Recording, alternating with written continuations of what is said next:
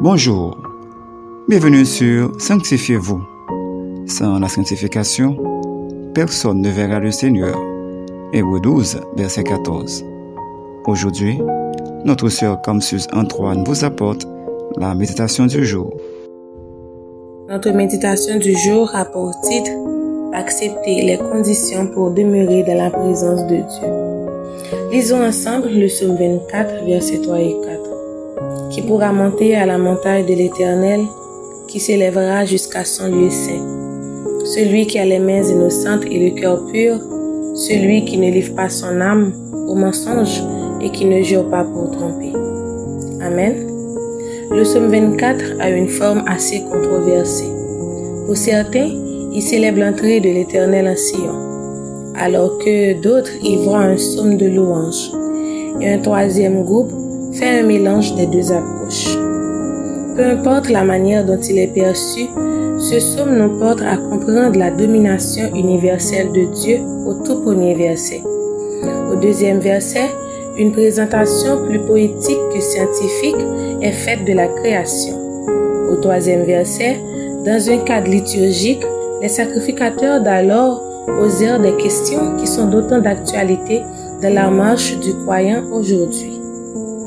La montagne est le lieu de la présence de Dieu, sur lequel on peut le rencontrer et l'adorer.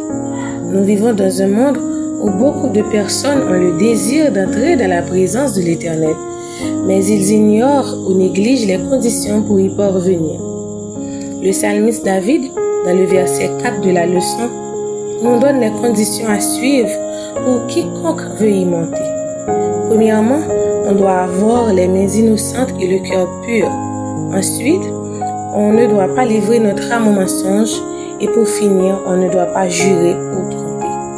Ces qualités n'impliquent pas une perfection dénuée de tout péché, mais l'importance de la pureté de l'esprit et de l'intégrité morale pour être en communion avec Dieu.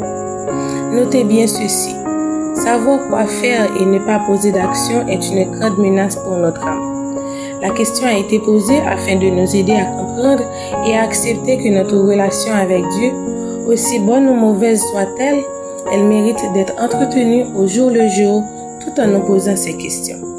Ainsi, les réponses doivent nous porter à la réflexion afin de veiller sur notre vie pour un meilleur rapport avec les autres et une vraie relation avec Dieu. Et tout cela ne se fera pas sans l'aide du Saint-Esprit. Retenons, vivre dans la présence de Dieu ne demande pas d'avoir une vie entièrement parfaite, mais de travailler progressivement pour éliminer les obstacles qui sont entre vous et votre Dieu. Réfléchissons. Souhaitez-vous vivre dans la présence de Dieu? Quelles mesures avez-vous prises pour jouir de ce privilège? Notre conseil pour vous.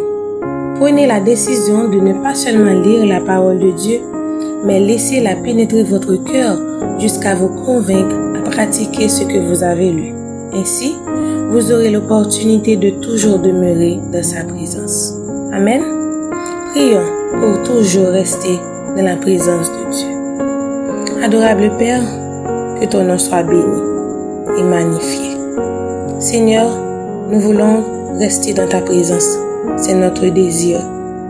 Et pour cela, nous avons besoin de toi, de ta grâce, afin de demeurer en toi et de mener une vie agréable et d'avoir un cœur pur. Aide-nous Seigneur, ainsi nous serons toujours dans ta présence.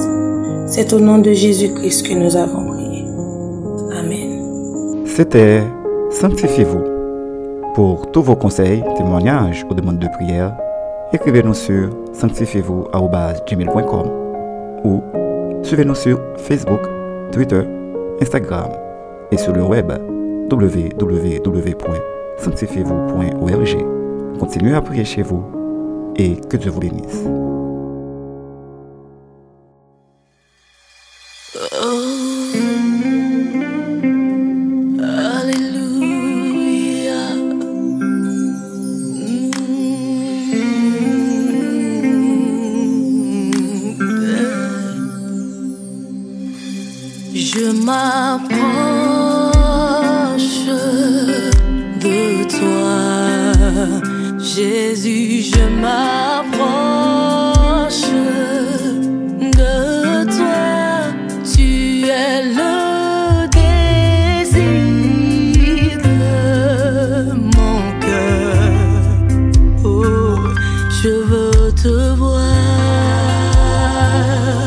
Je veux te